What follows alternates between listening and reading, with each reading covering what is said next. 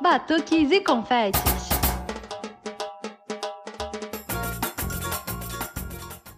Olá, pessoas. Aqui é a Nath Fischer do Batuques e Confetes. Oi, gente. Aqui é a Gabi Moreira e nós chegamos ao nosso episódio número 51. Ultrapassamos a marca dos 50, hein, Nath? E o que, que a gente tem hoje por aqui? Gabi, eu hoje vou ser bem clichê e dizer que esse episódio de hoje é uma boa ideia. E nesse 51 episódio, a gente tem um programa recheado de Mari. Esse programa tá cheio de Mariana, né? Sim, Nath, para nossa entrevista, a gente chamou a Mariana Guedes, né, que é cantora do Fogo e Paixão, já foi batuqueira de vários blocos aqui do Rio de Janeiro. Ela saiu de Curitiba e veio atrás do carnaval aqui do Rio de Janeiro. Gente, está um papo muito bom, assim, de quentinho do coração, de saudade de carnaval, né? Mas no nosso Desenrolando Serpentina, a gente tem a chará da Mariana, né? Quem é a nossa Mariana Desenrolando Serpentina, Nath? Gabi, e para começar esse programa, a gente vai receber a Mariana Colombo no Desenrolando Serpentina. A Mari, que é onsete do Amigos da Onça, veio contar para gente a história dela no carnaval, né? Como o carnaval foi importante para a história de vida dela, né? E aí, Mari? Desenrolando Serpentina. Amigo da onça. Amigo da onça.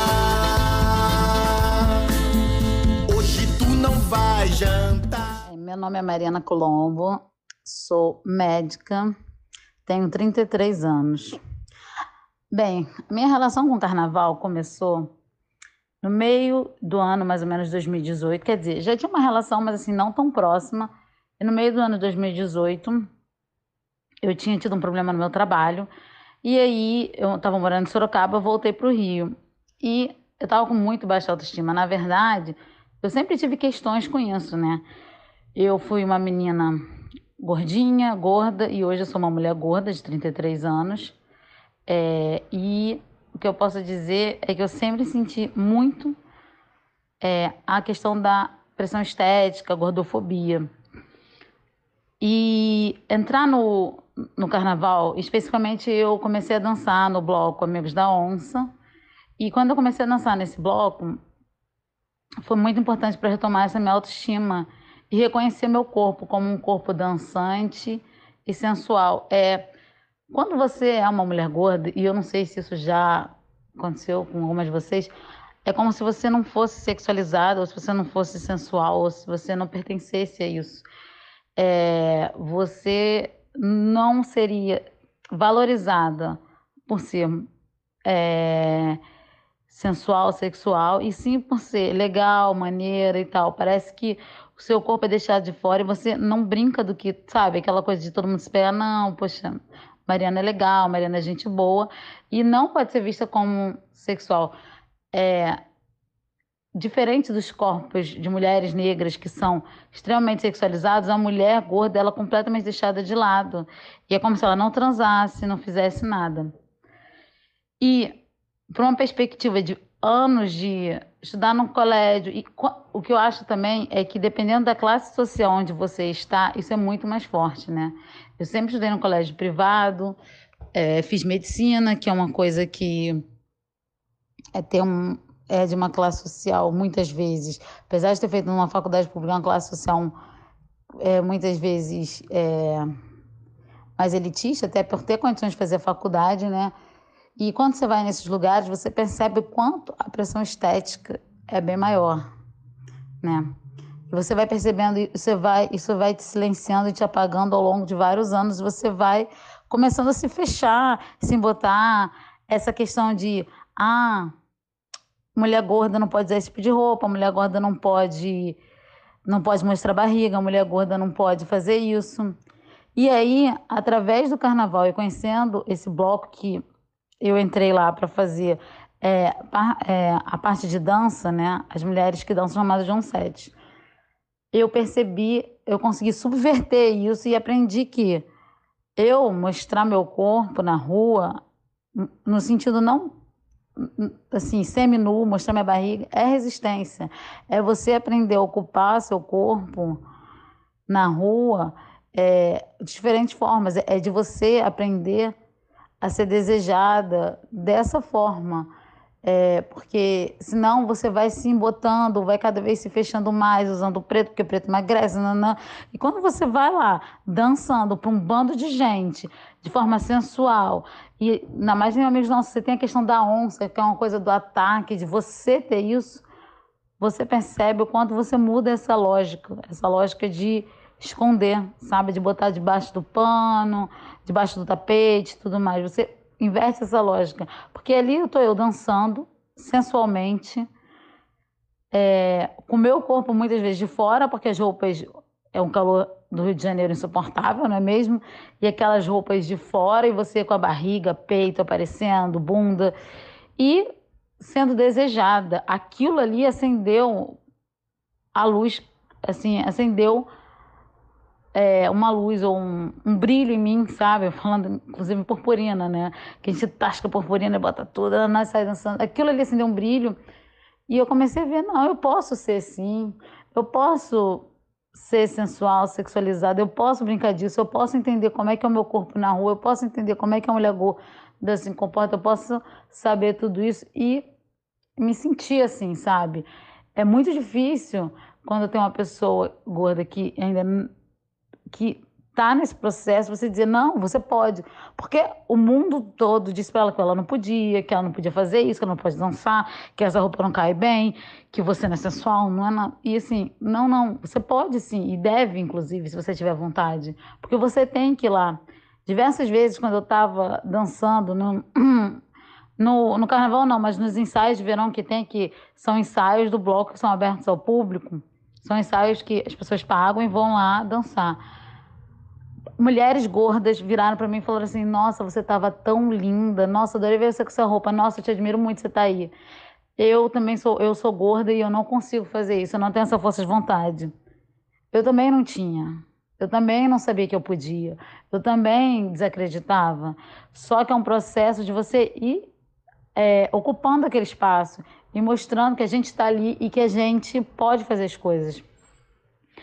Ver essas mulheres falando isso me dá um, um ânimo e assim, uma felicidade, porque eu falei, eu já fui você, eu já tive nesse seu lugar, lugar já tive nesse local.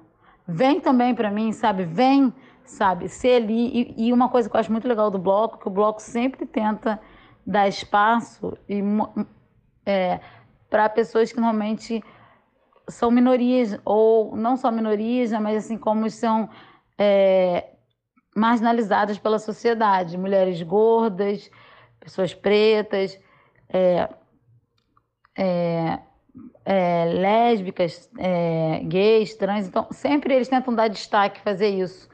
E quando tem um destaque para mim, gente, você não tem noção. O que, que foi uma vida toda querendo ser chamada para dançar na quadrilha do colégio e ficar com medo de não sobrar por causa disso sabe? E agora eu pegar esse lugar que eu tinha e perceber que sim, eu posso, eu posso destaque num bloco que é um dos mais desejados. E o que é mais engraçado e que eu gosto de fazer, quando eu estou, por exemplo, experimentando uma roupa numa grande loja, essas lojas da modinha e tal, é, Farm, por exemplo, eu falo, não, é porque eu danço num bloco, eu gosto, ah, tem alguns danço porque eu danço num bloco, amigos dançam.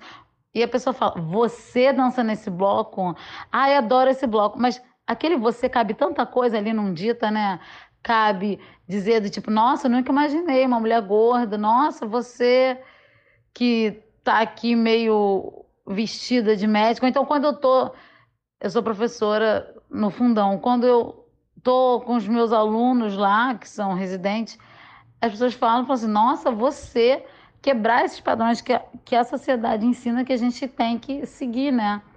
Porque senão a gente se deixa levar. Então, esse você cabe tanta coisa ali, e eu gosto de dizer isso e gritar, esbravejar, porque vamos mudar esse conceito que a gente tem, que, que todas as meninas estão lá, são estilo farmetes, todas magras, peitudas, gostosas. Não, a gente é mais do que isso, né?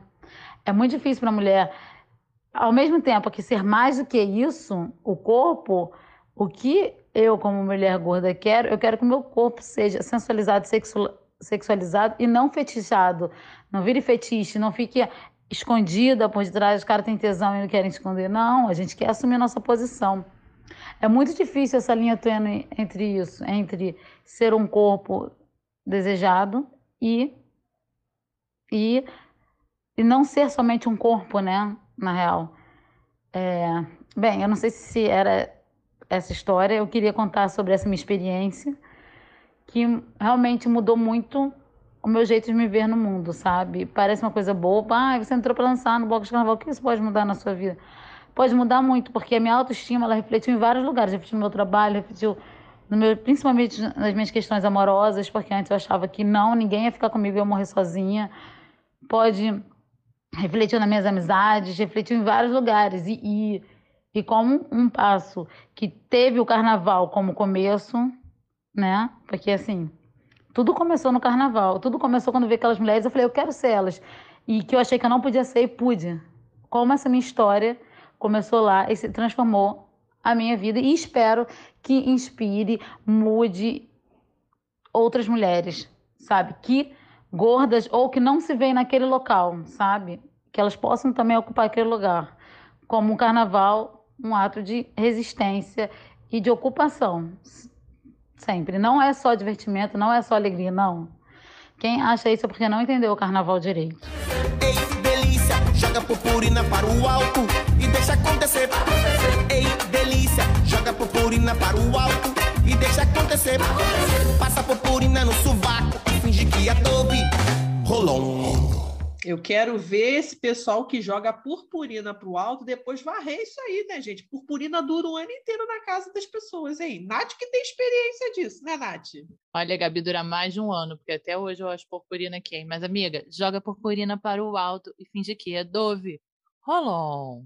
Você tá muito animada hoje, Nath. Mas olha, essa história da Mari é muito legal, cara. Eu acho que isso assim, a gente tem que pensar muito sobre a mudança, né, como o carnaval tem na vida das pessoas, né? Eu me identifiquei um pouquinho quando ela, quando ela começou a contar isso, né? Porque assim, as pessoas podem até achar esquisito, né? Como baiana, né, veio toda coberta, tudo, né? Pô, como é que é, sei lá, mudar a minha relação com o meu corpo, né? Mas assim, gente, entrar na ala das baianas foi um lugar que, assim, o meu corpo foi aceito, entendeu? Eu vi várias pessoas com corpos diferentes na ala das baianas, e eu vou dizer para vocês que eu perdi um pouco do pudor, que eu posso dizer, né? Tipo, porque no carnaval a gente troca de roupa na rua, de escola de samba, aí quando a gente tá baiana totalmente vestida, a gente manda as pessoas entrarem embaixo da nossa saia para pegar alguma coisa que ficou, na... que a gente anda com uma bolsinha ali, né, para botar as outras coisas, né? Ah, entra aqui embaixo da minha saia, tudo. Isso era uma coisa bem desconfortável quando eu comecei, sabe? Sabe? Então, eu acho que o carnaval, sabe, mudou um pouco também a minha relação com o meu corpo, de aceitar o meu corpo e ver que meu corpo tem um espaço na ala das baianas, né? Isso é muito legal, né? Nath também tem, tem uma mudança, né, com o seu corpo, né, durante, assim, o carnaval, né, a tua vivência no carnaval, né, Nath? Não, Gabi, eu acho que o carnaval tem muito a ver com isso, né? ainda mais com a gente, né? Ainda mais com, com as mulheres, assim eu vejo hoje, não, meu uniforme de carnaval, que é meio arrastão, tênis, uma hot paint, uma camiseta, uma fantasia. Eu vou ser muito sincera contigo. Quando eu comecei para rua no carnaval, primeiro que a gente nem usava no carnaval, né? A gente estava aprendendo a se fantasiar, né? A gente até conversou com, sobre isso no papo com a Mari Guedes, que está por vir. Mas assim, eu me visto hoje no carnaval de um jeito que eu tenho certeza que, assim, há uns cinco anos atrás eu não pensava em me vestir.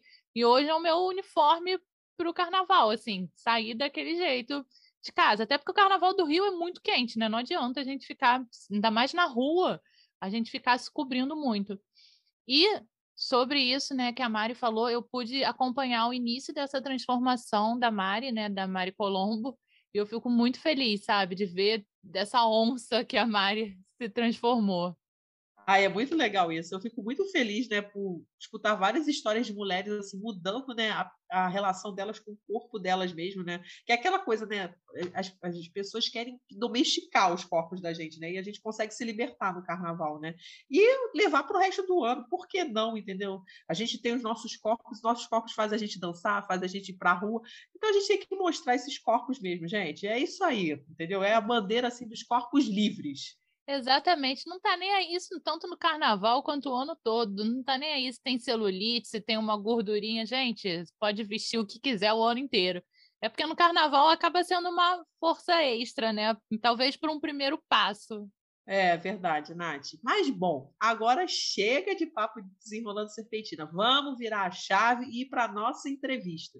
Bom, Gabi, como a gente já deu aquele spoiler lá no início, hoje a gente está recebendo aqui no podcast, né, no Batuques e Confetes, a Mariana Guedes, que assim, gente, se tem uma pessoa que mudou a vida por causa de carnaval, a gente pode dizer que é a Mariana, né? Ela veio de Curitiba. Bom, vocês vão entender durante a entrevista, né? A Mari, que é vocalista do Fogo e Paixão, já tocou em vários blocos, assim, tem uma carreira enorme no Carnaval do Rio, né? Veio contar pra gente um pouquinho da história dela. E aí, Mari, tudo bem? Toda minha vida, sim, eu te procurei. Hoje sou feliz. Com você que é tudo que eu sonhei. Ah,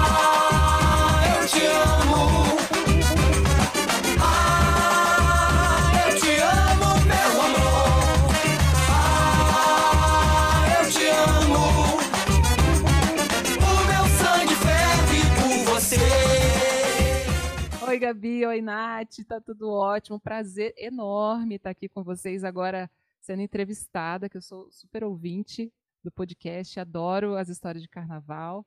Então é um prazer estar aqui podendo falar um pouquinho da minha história com vocês, meninas. A gente que agradece a presença. E, Mari, eu vou começar perguntando como que o carnaval entrou na sua vida. Olha, eu costumo dizer que o carnaval entrou na minha vida antes da minha vida. Porque a minha mãe sempre foi muito engajada com carnaval. Desde a adolescência dela, ela me conta as histórias. É, ela é do interior de Santa Catarina, uma cidade, São Lourenço do Oeste. Uma cidade super pequena. E ela, na adolescência, era super engajada no carnaval lá, fazia os blocos de, de fantasia para os clubes, concorria com essas fantasias. Então, minha mãe sempre gostou muito de carnaval. E eu acho que eu herdei isso dela. Assim, ela conseguiu fazer com que eu tivesse essa mesma paixão com ela, ainda morando em Curitiba, porque eu sou de Curitiba. Eu moro no Rio tem 13 anos. E ainda em Curitiba, eu lembro de pequenininha, que, tinha os bailes de carnaval para criança. E eu lembro de, de eu, meu irmão, meus, minhas primas, a gente indo para esses bailinhos. E quando eu fiz 15 para 16 anos, eu comecei a cantar no carnaval da cidade chamada Canoinhas. É uma cidade universitária e a gente montava uma banda só para tocar nesse carnaval. Meus pais tinham que ir comigo, eles revezavam cada noite um, porque era das 10 às 4, das 10 da noite às 4 da manhã, eu não podia ficar lá sem, sem os responsáveis. E eu fui ganhando um gosto por esse cantar e estar tá participando do carnaval nessa parte do artista, que foi crescendo. Quando eu fui para o Rio, é, vim conhecer o Rio de Janeiro, eu fui no show do Monobloco. E aí, no Circo Voador, cara, me encantei por aquilo. O canal no, no Paraná, em Santa Catarina, é bem diferente do Rio de Janeiro. Não tem. Agora, Curitiba já está com um carnaval bem grande também. Mas é, era banda, eram os trios elétricos com banda, uma coisa muito mais Bahia do que Rio, né? Aí eu vi aquela bateria do monobloco tocando, o Circo Voador assim, ao delírio com aquela bateria. E eu falei, cara, eu preciso disso na minha vida. Voltei para Curitiba e fiquei com isso na cabeça. Eu preciso mudar para o Rio de Janeiro, eu quero ir para lá, eu quero aquele carnaval. Até que o Monobloco fez um show em Curitiba, eu fui, conheci a bateria do Monobloco, conversei com Pedro Luiz e Juninho. E eles falaram, cara, vai para o Rio, vai fazer nossa oficina, larga a faculdade aqui, vai fazer faculdade no Rio. Eu fazia faculdade de música. E eu meti o pé e fui. E vim, comecei a oficina do monobloco. Então, assim, bloco eu tenho um carinho de família mesmo, sabe? É, toquei no mono por muitos anos.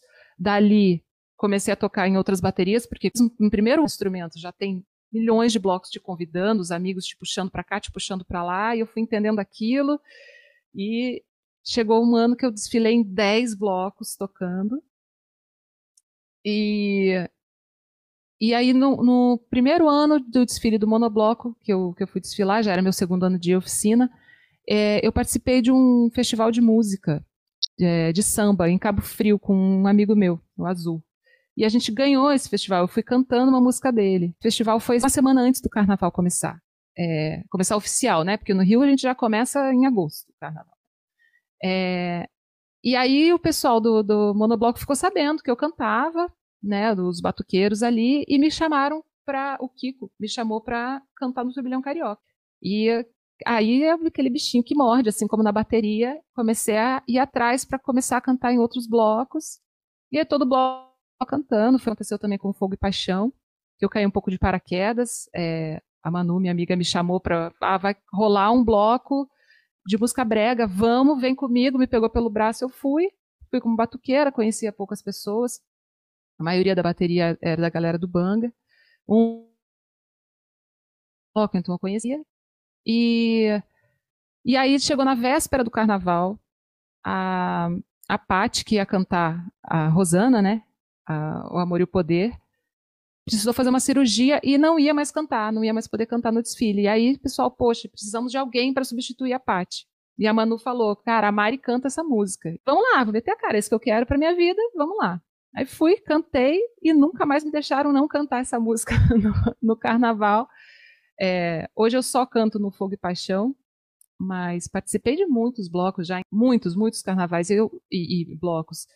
E eu sou apaixonada, apaixonada. Ganhei como música do, musa do Carnaval de G1 em 2016. Então, representada, assim, 10 blocos votando incansavelmente em mim. Eu falei, naquele momento eu falei, gente, realmente isso é minha vida, assim, é, Carnaval de Rua do Rio é isso que eu que eu amo de paixão e ganhei e fui em todos os blocos que votaram. Eu fui, já não aguentava mais, já tinha mais força. Fui em todos os desfiles. É, e é minha paixão, cara. É, é isso. Meu carnaval começou aí, antes de eu nascer. Não, Mari, e é assim, eu fico imaginando, eu ia falar, ah, poxa, mas que disposição, né? Mas eu também já desfilei em várias escolas de samba, então eu sei que a gente tira forças, não sei da onde, para continuar, entendeu? A gente não tem mais pé, eu não sentia meus pés nas últimas escolas que eu desfilei, né? E aí a gente vai, não, vai dar um jeito, mas eu vou, eu vou, entendeu? Então, por mais que eu ia falar assim, que fôlego, não, não, eu entendo exatamente o que, que você passou. Não, eu não vou fazer mais isso, gente, não aguento mais, não é loucura, mas ano que vem a gente está em 12, né? A gente está em 13. A gente bate a meta, aumenta a meta, dobra, triplica e vai tirando forças, né?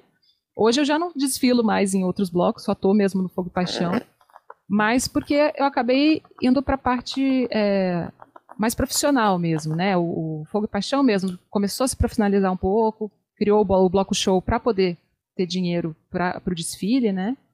E, e aí eu acabei focando a minha energia só no Fogo e Paixão mesmo. Porque vai chegar o carnaval, a gente tem show todo final de semana, às vezes dois shows numa noite só, então viaja, vai para São Paulo.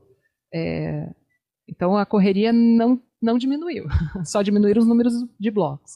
Não, até a gente que quando sai só de folião, né? Eu digo que a quinta-feira seguinte, quando eu chego no trabalho, é um eterno ano que vem, eu vou pegar mais leve, não vou fazer tanta coisa. Mas aí o ano que vem é sempre pior do que o que passou. É tão bom que a gente esquece, né? Não, e Mari, você falou que você entrou para substituir a Rosana e você cantou com ela, né, no último evento que teve do Fogo e Paixão lá na Hub. Como é que foi isso? No último evento antes da quarentena, né?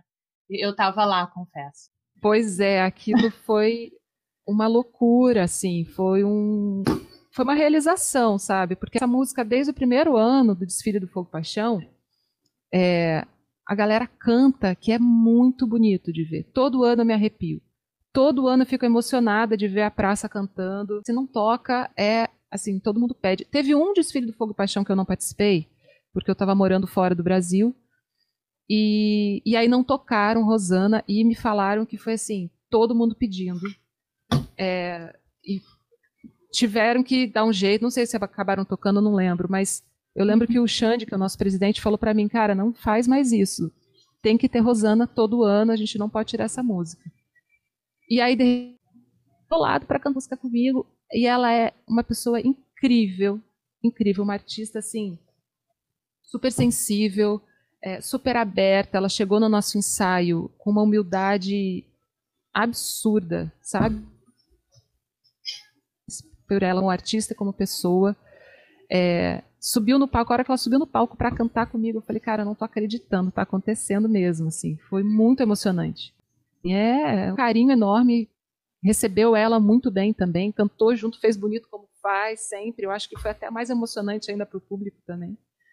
Então foi incrível. É, histórias que o Fogo Paixão traz pra gente, assim, que é para guardar mesmo no coração. Eu tava mexendo, no, tava limpando a memória do celular outro dia, eu achei esse vídeo da- dela cantando contigo no, no show. Achei que eu não fosse conseguir cantar.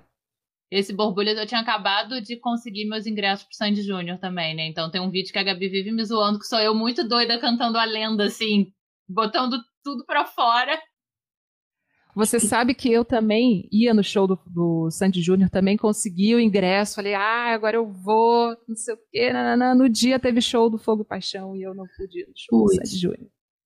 Eu fui na tua terra, né? Eu fui em Curitiba, que quase não teve o show, porque choveu, ventou, tiveram que tirar até umas partes do, do palco, mas eu consegui ir. Ah, Curitiba sendo Curitiba, né? É, foi, foi aquele dia típico de, de Curitiba. A gente sai de, de casa de manhã de cheio de roupa, na hora do almoço tá calor, de repente chove, venta, acaba com tudo e volta a esquentar no final do dia e esfria de madrugada. É mais ou menos isso.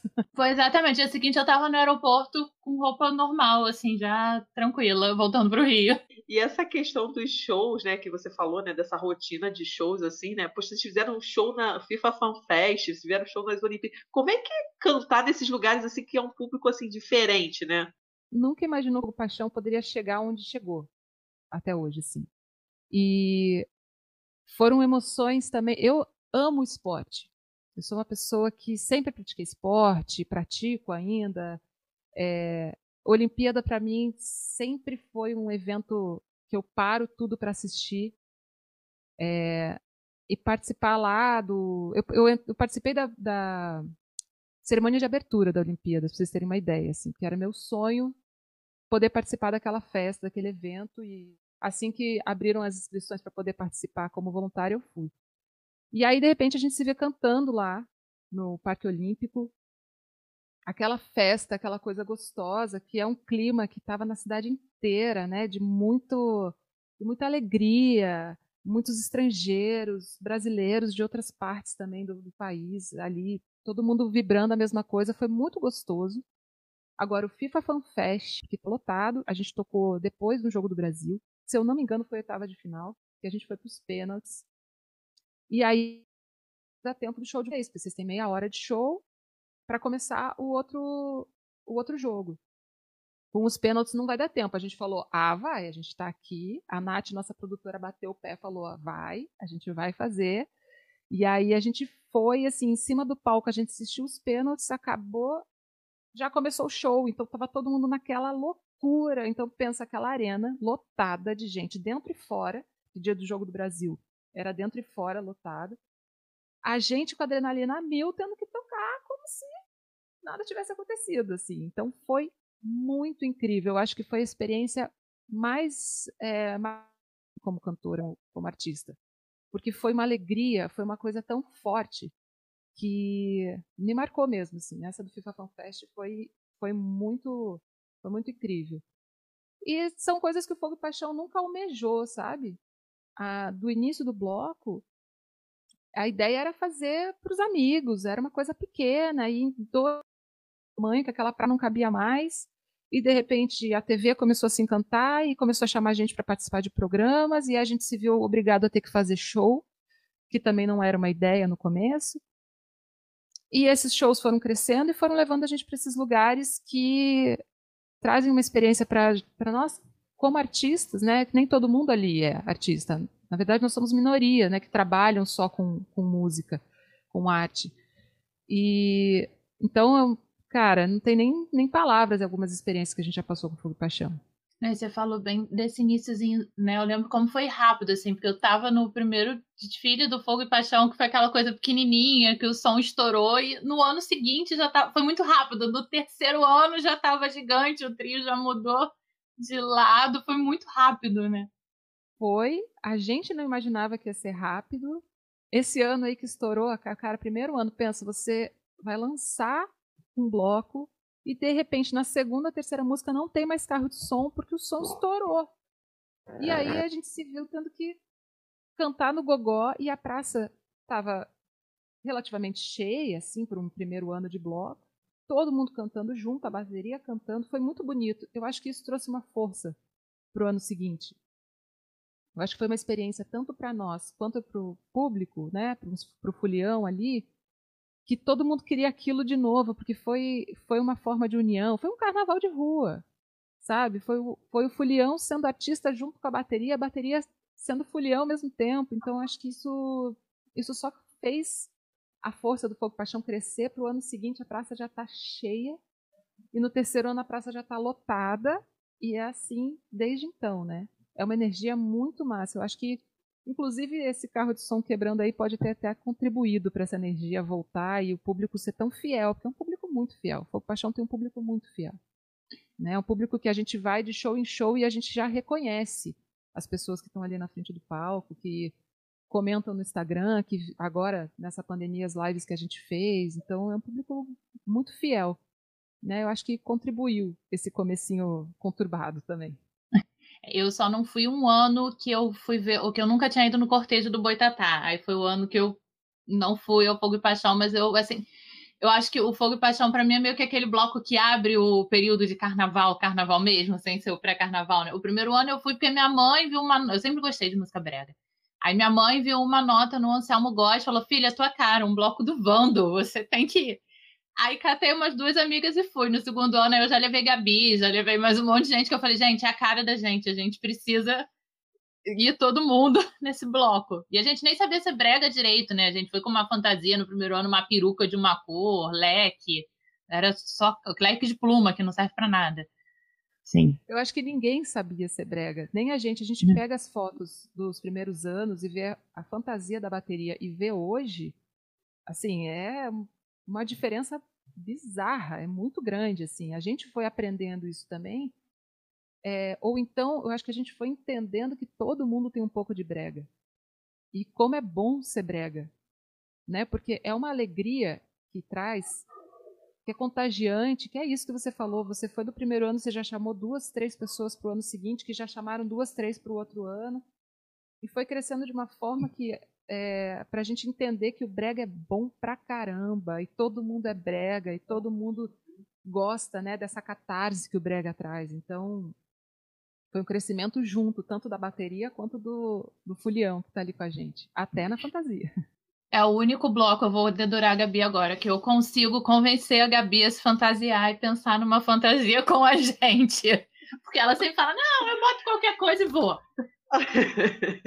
é, não teve como, Maria. Eu tive que des desceu a Elsa, entendeu? Porque é, inventaram de fazer as quatro estações. Eu fiquei com o inverno, não ia de casaco pro fogo e paixão, concordo. Eu falei, não, não dá. Não sol, dá. sol que né, São Pedro nos consagra todo ano, não dá pra gente casar. Não, e, e, tem uma coisa, né? Tipo, é, eu vou lá e depois eu vou para pra, meu Deus, é pra lavagem lá da Sapucaí, né? Eu sempre chego com o nariz, tipo, tipo Rudolf, a rena do nariz vermelho. Pessoal, nossa, tá você bem vermelho. Mas assim, o que que acontece? Geralmente acaba me protegendo, mas meu nariz sempre fica mega vermelho. Aí eu tiro as fotos de baiana com aquele nariz vermelho. Nossa, gente. mas é muito bom. Eu que não sou, não sou carioca, eu cheguei no Rio bem curitibana no carnaval. Eu não me fantasiava. Eu fui aprendendo a me fantasiar com o pessoal do Fogo Paixão. Não foi nem com o monobloco, assim, porque o monobloco tem aquela coisa de ter a camiseta do bloco e você, tanto na fundição quanto na, no desfile, ter que estar tá com a camiseta do bloco. Então eu colocava a camiseta, colocava um paetê ou outro, né, é, uma purpurina e tal, mas nada demais. Agora, comecei a, ir, a, virar foliã com o pessoal do Fogo Paixão, que é folião, raiz, vai em todos, tá? Nessa loucura, e todo mundo fantasiado. E aí teve a nossa fantasia do 101 Dálmatas, que é histórica ali do, do, do Orquestra Voadora. É. E eu comecei a ganhar um gosto pela fantasia, que hoje, quando eu consigo ser fuliã, quando eu não estou trabalhando, eu penso na minha fantasia. Meus amigos curitibanos que vão curtir o carnaval, eu falo, só se sair fantasiado comigo. Aí a gente pensa na fantasia junto antes. Mas eu não sabia também me fantasiar, não. Fui ganhando esse gosto pela fantasia. Hoje eu fico assim, esperando o carnaval para ver o que, que vai ser, o que, que a galera vai estar tá produzindo, é, o que, que a galera vai estar tá pensando. Cada ano você vê blocos incríveis assim pelo Rio. Eu acho isso fantástico do, do Carnaval do Rio de Janeiro. Olha, eu vou falar que eu tô pensando num Dirty Dance pro Fogo e Paixão do ano que vem, se rolar, ou sabe-se lá quando, em 2023. Eu tava pensando esses dias, eu falei, não, as, as fantasias que eu tenho na cabeça, né, eu tento combinar com o bloco, porque eu acho que o Dirty Dance combina com Fogo e Paixão. Sensacional, sensacional. Vai ser incrível. Eu espero que tenha ano que vem, né? Segundo Por favor, né? feito, já está garantido, né? Vamos ver, vamos ver. Nossa. Estamos torcendo. Porque dois anos, já estamos dois anos sem festa junina, dois anos sem carnaval também vai ser triste demais, né? É verdade. Eu, quando tomei a vacina, minha, foi a primeira coisa que eu falei pra minha mãe que foi comigo. Foi, mãe, agora pode ter carnaval. já, já tomei uma. Ah, e eu estou na expectativa, que hoje foi liberada a minha para semana que vem como lactante. Então, estou ansiosíssima já. pra Estaremos todas vacinadas já. virar jacaré, que vai ser a fantasia do momento, né? Com certeza. Não, falei, na, na minha lista tem uma cuca também. Mas a cuca eu acho que tá pro boitolo. Acho que combina mais com boitolo, uma cuca. Não, vocês estão falando de fantasia, né? Aí o que que acontece? Eu também já estou pensando na próxima fantasia do, do Fogo e Paixão. Aí eu já tenho uma parte, porque eu peguei lá na Sapucaí, tinha, tava saindo do desfile, aí tinha duas. É... Oh, meu Deus, aquele negócio que botou aqui no, no, no- Deus do céu, esqueci o nome daquilo que a gente põe aqui no braço, né? E aí, duas douradas. Eu falei, ah, gente, eu vou me fantasiar de Xirra. Eu sempre adorei a Xirra. E aí eu achei o negócio é igualzinho da Xirra. Aí eu falei, ah, não, cara, agora só falta o resto. Eu já tenho o negócio do braço, então se preparem que quando tiver carnaval eu vou sair de Xirra. É, do Fogo e Paixão, eu sempre fiz minha fantasia, né? É, tem dois anos agora, três, contando com esse que a gente não teve. Que aí eu fiz uma parceria com uma amiga minha que tem uma marca de hot paint, que era hot paint, agora ela faz é, looks completos, enfim. E aí ela já pensa na minha fantasia. Agora a nossa fantasia para o próximo carnaval, estamos pensando na fantasia dupla, eu estou com um filhotinho, né? De quatro meses agora, o carnaval já vai estar podendo ir para a rua comigo e eu tenho que puxar a cria junto comigo, né? Já falei com ela, falei, ó, já tá pensando? Pensou que tem que ser duas agora? E tem que ser conjunto? Porque para ser brega tem que estar no conjunto. Mãe e filho igual. né?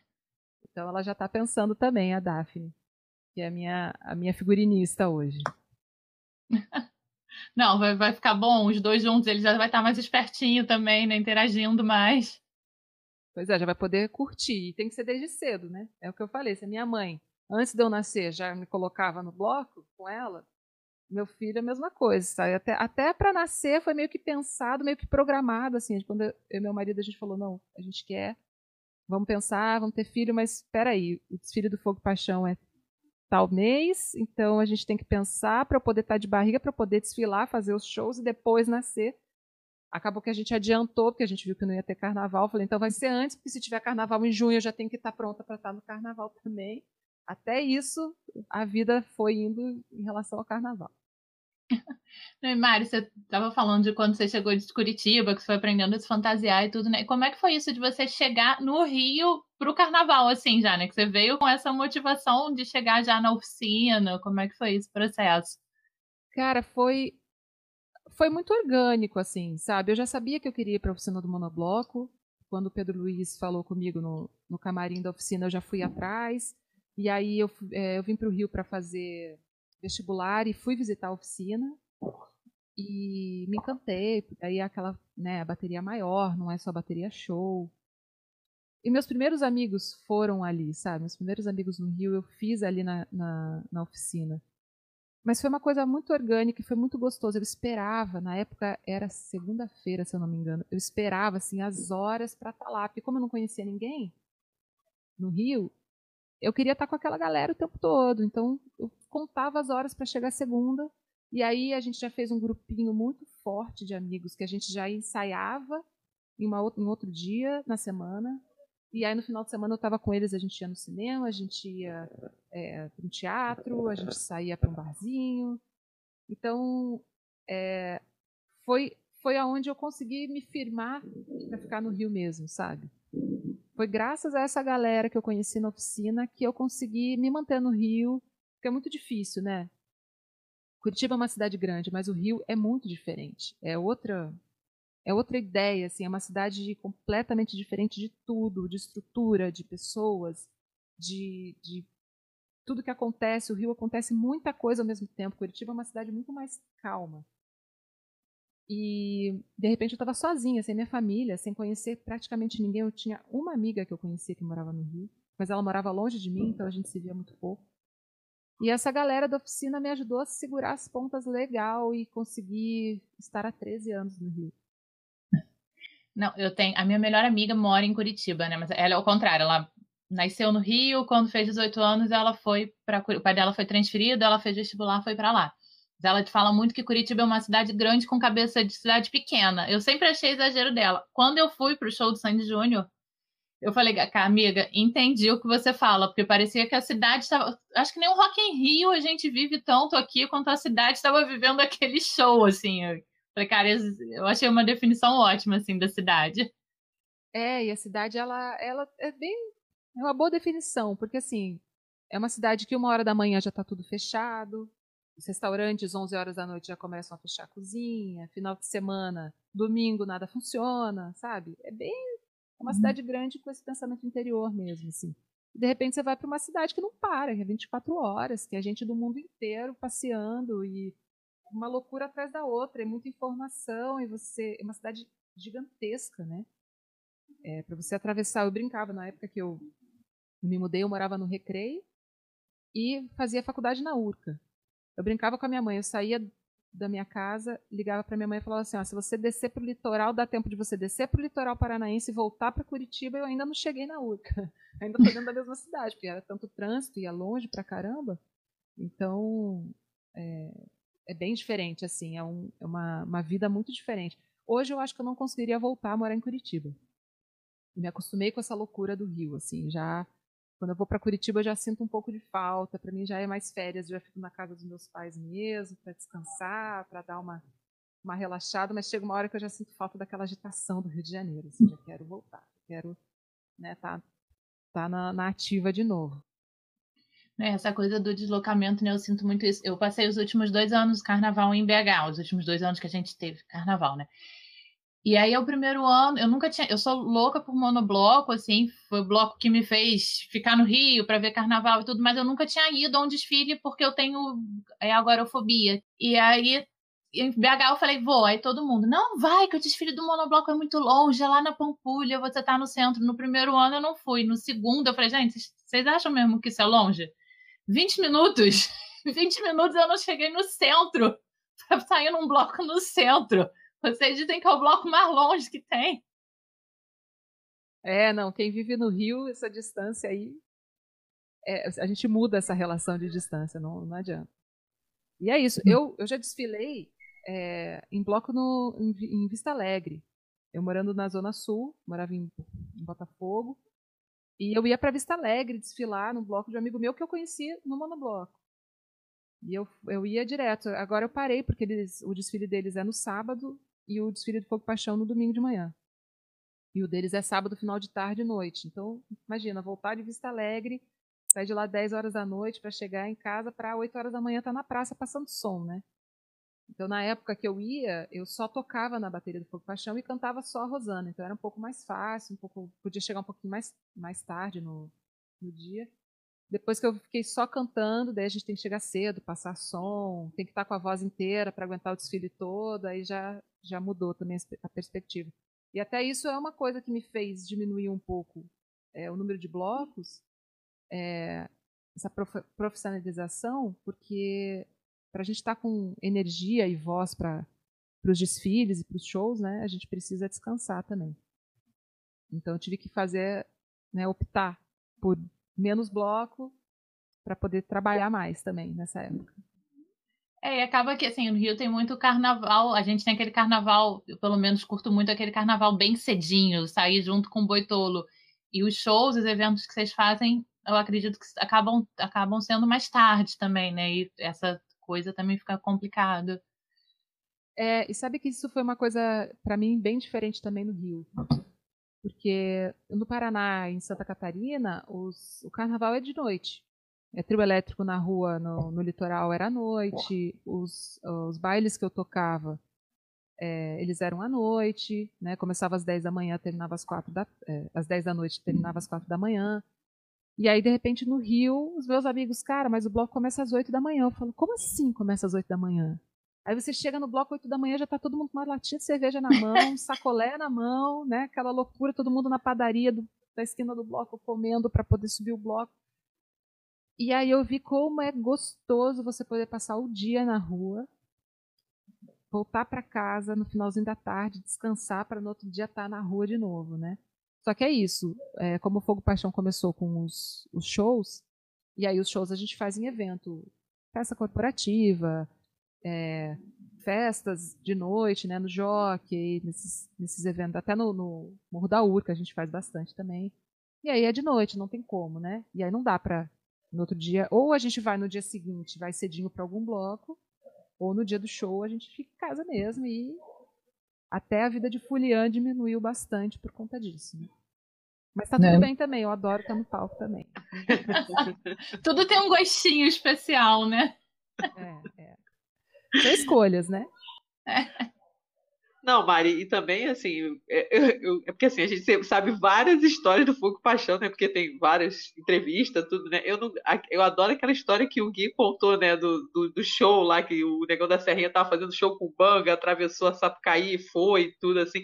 Cara, essas histórias são muito boas, assim, tipo, imagina o que, que vocês devem ter vivido nesses shows, né? Tipo, sei lá, as pessoas enlouquecidas, né? Porque, cara, na hora que começa a tocar as músicas, todo mundo se revela, né? Tem gente que tem foto no ônibus ônibus mordendo calcinha, pós-paixão, pós-fogo e paixão. Ah, é?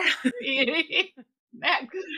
é? Aí a outra explanou isso na live que a gente fez de blocos temáticos. Aí eu falei, ah, vamos, já, já, já explanou, vou botar logo no Instagram logo, a vergonha completa. Ah, mas tem que ter orgulho da sua calcinha, porque muita gente tenta pegar essa calcinha e não consegue, sabe? Nossa, eu tenho uma caixa aqui. Uma eu, eu, já tentei salvar a calcinha, não dá, porque daí já essa calcinha vai ficar comigo para eu ficar brincando aqui em cima. Já vem uma breguete, já tira da mão, fala não, é para eles e joga. Não tem, não tem isso. Então, honre a sua calcinha, sabe? Pegue essa calcinha, guarde e tenha orgulho dela, porque não é fácil pegar uma calcinha. Eu não vou dizer que eu tenho de todos os anos, mas eu tenho na minha caixa de carnaval eu tenho algumas, assim. De vez em quando, engraçado, eu tô mexendo em fantasia e vou puxo a fantasia, pulo uma calcinha. calcinha. É, eu só tenho dos anos que a gente teve patrocínio de calcinha. Que aí eles deram uma para cada batuqueira. Antes do carnaval a gente conseguiu salvar. A gente ali não dá, não dá, tem que jogar, não adianta.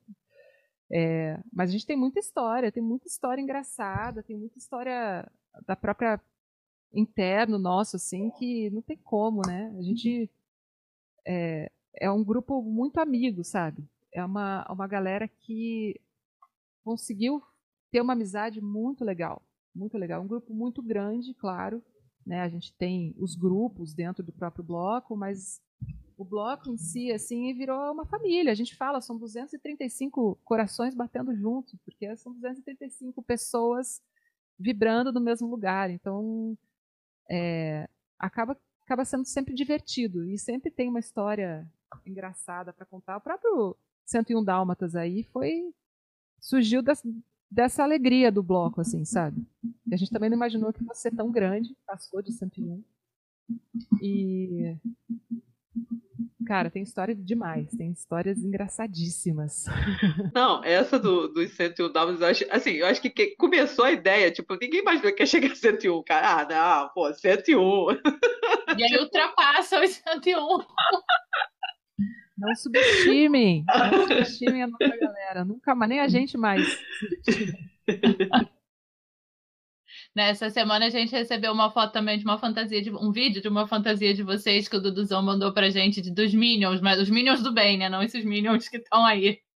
Então, os Minions foi o ano seguinte, se eu não me engano, do, do 101 Dálmatas. Deu tão certo o 101 Dálmatas, no ano seguinte a gente falou, beleza, vamos de novo, mas já perdeu a graça 101 Dálmatas. Aí a gente foi de Minion. O 101 Dálmatas tinha o apito chamando os cachorros e a gente ia correndo. E aí os Minions eram uma vara com uma banana pendurada e a gente saía, saía um Minion com a vara na frente e os outros atrás, atrás daquela banana. E essa tem uma história engraçada do Gui, cara. O Gui vai me matar de contar, né? Sempre conto a história engraçada do Gui. Mas que ele, é, no final já do, da orquestra, a gente foi ali para aquela pista de, de aeromobilismo. gente começou a correr, começou a correr, começou a correr. O Gui, claro, estava de Minion roxo, né? Porque o Gui não ia ser um Minion tranquilo. E um cara vestido de Sonic começa a correr com a gente como se ele corresse mais do que a gente. O Guilherme entrou no personagem e derrubou o menino do Sonic. Foi exatamente esse o vídeo que a gente recebeu. Cara, é sensacional. Esse É vídeo muito bom. sensacional. É muito bom. Até rolou no nosso grupo esses dias aí pra gente dar uma. Ah, então deve, Deve ter ter sido por isso que veio parar no, no nosso. Não, o Duduzão sempre de vez em quando a gente se fala, assim, outro dia ele estava até comentando das fantasias, né, de bateria, né, aí eu lembro que você falou, né, as, as fantasias foram evoluindo, né, ele também, ele falou, ah, tem a minha retrospectiva de todas as minhas fantasias, aí eu fui no Instagram dele, e aí eu fui vendo, pô, o negócio foi ficando, né, tipo, foi evoluindo, né, as fantasias, aí a gente estava conversando, ele passou esse vídeo, cara, sensacional, essa, a cena do caindo no chão é maravilhosa. É, isso foi legal, que o nosso último carnaval foram os 10 anos do Fogo Paixão. E aí o bloco promove. O, o Fogo Paixão cuida muito da bateria, sabe? É um bloco que a produção cuida muito dos batuqueiros. Isso é muito legal e eu acho que isso que mantém a gente tão unido até hoje. Assim. E promove ações para manter o, o batuqueiro ali se sentindo parte daquilo tudo, porque no tamanho que a gente está hoje, é muito fácil as pessoas simplesmente se perderem, né? Ali dentro.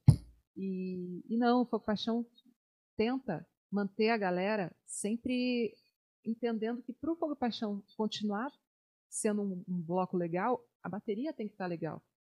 Né? As pessoas da bateria têm que estar se sentindo bem de estar ali. Então, a, o pessoal da produção promove ações que trazem a bateria para relembrar isso tudo. Então, ano passado, com os 10 anos, é, eles pediram essa ação no, no Instagram de fazer o TBT das fantasias dos primeiros anos, assim, foi muito legal. Foi aí que a gente se tocou como a gente mudou, como evoluiu é, a questão da fantasia, não só repertório, a própria bateria hoje, né, os arranjos que o negão consegue fazer hoje com a bateria são muito mais é, sofisticados, que a bateria foi evoluindo em relação a isso.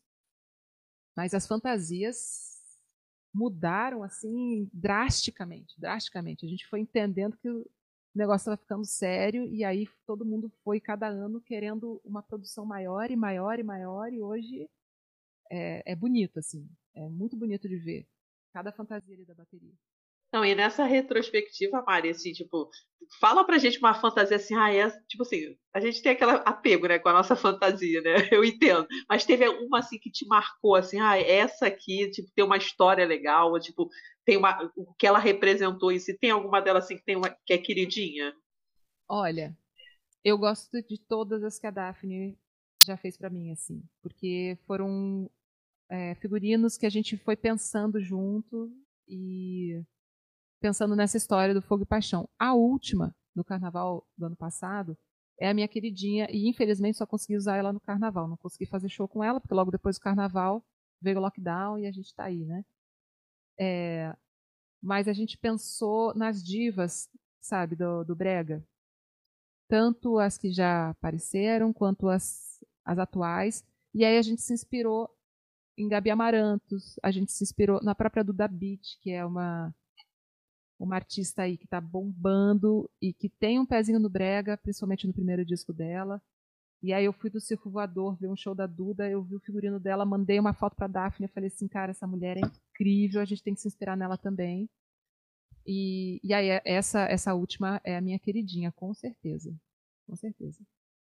Você falou, eu fiquei pensando, os figurinos da Duda Beat são totalmente também para se inspirar para fazer fantasia. Eu não tinha feito essa, esse link ainda, mas agora você me deu mais ideia. É, e o ano passado a gente acabou tocando uma música da Duda. Foi, foi incrível, assim, porque ela tem esse pezinho, ela mesma assume, né? Esse lado brega dela também, ela, ela, ela tem isso na, na raiz dela, né? E, e aí foi bem legal, foi bem legal. A Duda é uma aí que a produção pode pensar em trazer pra gente no próximo Borbulhas, quem sabe. Eu acho que ia ficar legal. Rosana, já tivemos com o Padre Washington, já tivemos Preta Gil, tivemos Fafá de Belém no nosso desfile, que foi outro momento incrível da minha carreira. Gente, eu chorei horrores esse dia. A gente estava falando da Rosana antes. A Fafá é outra artista também que, é, primeiro que ela se autodenominou nossa madrinha. Ela já chegou falando, eu sou madrinha desse bloco, esse bloco tá no meu coração já. E isso foi muito legal. E ela chegou para desfilar, ela teve show no sábado, de noite, chegou no Rio para desfilar no Fogo Paixão, saiu do desfile e foi para casa porque tinha que se arrumar para outro show, assim. Então, ela foi na loucura com a gente e se entregou de uma forma muito legal também. E abraçou a gente na, na Nuvem de Lágrimas, que é uma, é uma das músicas que eu canto, que também o público, né, o, o ali abraçou Nuvem de Lágrimas de uma maneira muito legal, muito marcante também. Quando ela começou a cantar Nuvem de Lágrimas, a gente, o nosso arranjo ele é um pouco diferente do original, porque para conseguir caber na bateria, o Negão precisou mudar. É, e aí eu sabia que ela não ia pegar isso, que ela está acostumada a fazer no, no, original, e a gente conversou antes ali entre a gente, falei, cara, a gente precisa avisar ela. Só que não teve tempo da gente avisar ela. Então, quando foi começar, que a bateria foi entrar, eu segurei na mão dela e falei, e mostrei para ela o que era diferente. Pois ela segurou na minha mão e ela falou: "Canta comigo". E aí a gente cantou junto. Cara, foi assim, eu me segurei para não chorar também. Porque foi foi muito delicado da parte dela, sabe, de falar assim: "Vem, vem comigo". Sabe? Ela só fez assim: "Vem, canta você agora, eu vou parar de cantar para ser você". E eu falei: "Cara, como assim? Quem sou eu para estar tá cantando essa parte da Fafá, sabe?" Foi muito legal também. Foi outro outro momento bem marcante também do Fogo Paixão comigo. Ela é maravilhosa. Né? Eu trabalhava na Roquete Pinto uma vez que ela foi fazer show lá, e eu novinha, assim, confesso que eu não dei muita atenção, mas tinha que assistir o show porque eu tava trabalhando. Nossa, eu saí do show apaixonada por ela, assim, tipo, nunca antes de entrar eu ia imaginar que eu ia sair do show dela daquele jeito, aquele show de teatro pequenininho, né, de rádio, mas nossa, eu fiquei apaixonada por ela depois daquele show dela lá na Roquete. É, ela é uma pessoa super simples, né? Super acessível, assim, é, é fácil, é uma pessoa fácil de estar ali perto dela. É, foi encantador, assim, sabe? Tá ali com aquela energia dela, com o leão. Aquela risada dela maravilhosa. Maravilhosa, maravilhosa. É. E ela abraçou a gente, total, até hoje. Se a gente posta um story e marca a Fafá de Belém, ela vai lá e responde, ela publica também, é uma fofa, uma querida. Pode botar ela no mais um Borbulhas também, já que ela não foi no Borbulhas, só foi no, no show, é. no, no bloco. Fica a dica, produção, fica a é. dica. É. e Mário, como é que foi isso de vocês chegarem no Carnaval de São Paulo também, né? Depois de tanto tempo no Rio e pro Carnaval de São Paulo, que hoje é o maior carnaval de rua, né? Olha, foi legal, foi muito legal. O São Paulo abraçou a gente também de uma maneira muito carinhosa. É um carnaval bem diferente. Né? É, eu acho que é muito mais parecido com o carnaval de Curitiba, não por ser de noite, porque o carnaval de rua de São Paulo também é durante o dia, mas é, o público vai para assistir a gente, assim, sabe? Não é, não é um fulião como o carioca que está ali curtindo eu, não, não que o público de São Paulo não curta, muito pelo contrário, mas são relações diferentes, sabe? Com o carnaval. Essa questão da fantasia, por exemplo, é uma coisa que a gente sente bastante falta em São Paulo.